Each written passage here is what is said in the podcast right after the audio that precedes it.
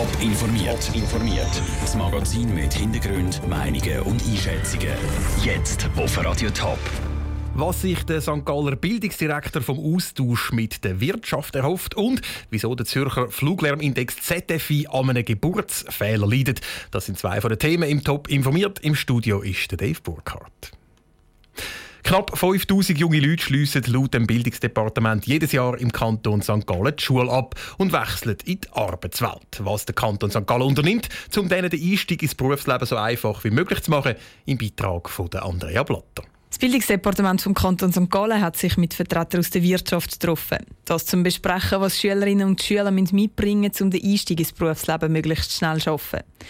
Der Austausch mit der Wirtschaft ist sehr wichtig, sagt der Vorsteher vom Bildungsdepartement, Stefan Köliker. Weil wir arbeiten natürlich darauf hin, dass wir der Wirtschaft feige und geeignete junge Leute können übergeben können. Und dort setzen wir an, oder, dass gewisse Kompetenzen müssen erreicht werden wenn man die Schule verlässt. Wir haben über die Fremdsprachen dann geredet. Dabei ist herausgekommen, dass gutes Deutsch immer noch am entscheidendsten sei. Aber auch sattelfest sein im Englisch und Französisch sei wichtig.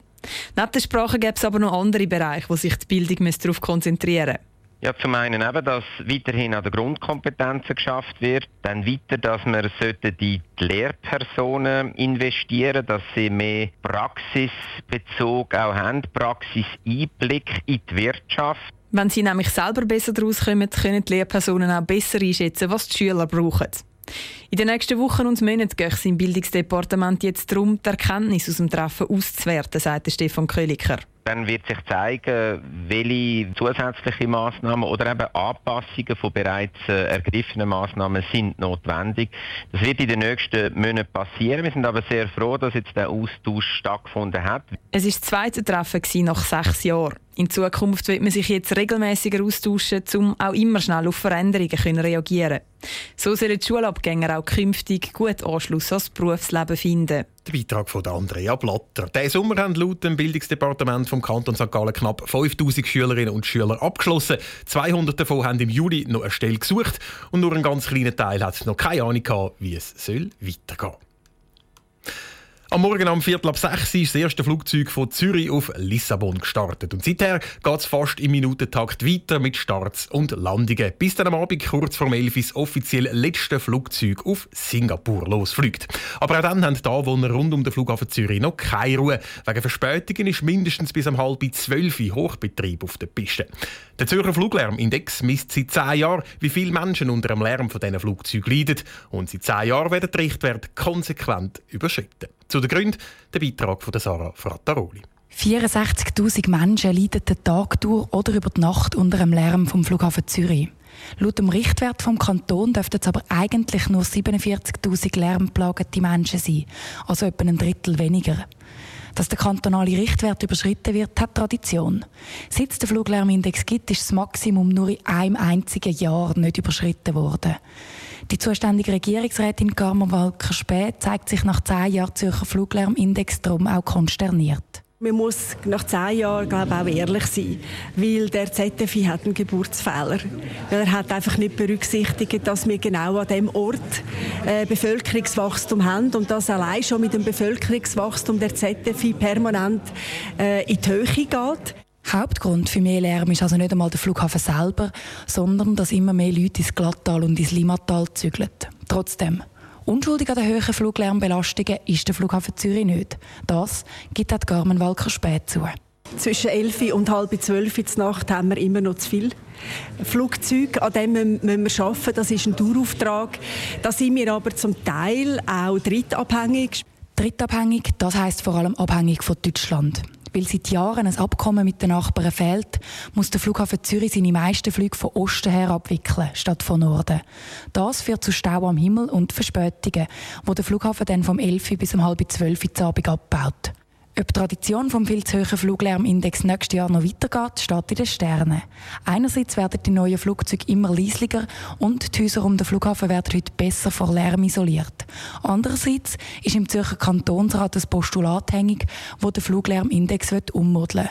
Damit der Index nicht mehr ansteigt, nur weil mehr Leute in die Flughafenregion zügeln. Das würde dann heissen, gleich viel Fluglärm, aber tiefere Fluglärmzahlen. Der Beitrag von Sarah Frattaroli. Die Regierung vom Kanton wird trotz der Geburtsfehler am Zürcher Fluglärmindex festheben. Er geht nämlich ursprünglich auf einen Entscheid von der Zürcher Stimmbevölkerung zurück.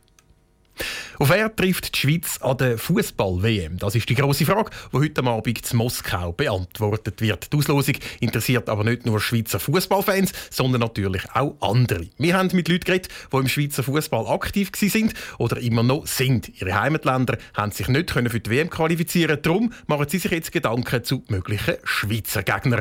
Michel Eckimann. Das ist zum einen der Alex Tachimensa, langjähriger Publikumsliebling beim FC St. Gallen und ehemaliger Nazispieler von Ghana. Zum anderen der Patrick Bengondo, langjähriger Liebling von der Wintertourer und ursprünglich aus Kamerun. Und der Präsident vom FC Rapperswil Jona, Rocco Dellicoli aus Italien.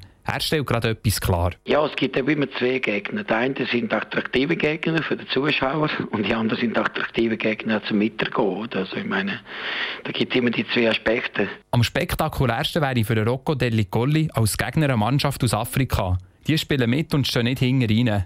Der Patrick Bengondo denkt bei einem spannenden Gegner an Portugal.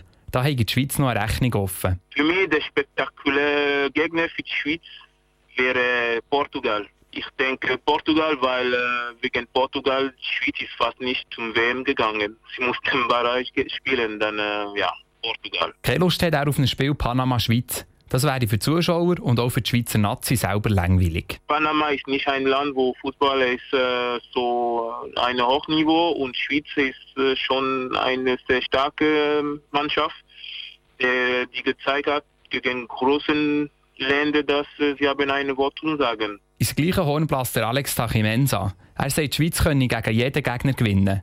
Im anderen Punkt widerspricht der Alex Tachimensa aber dem Patrick Bengondo.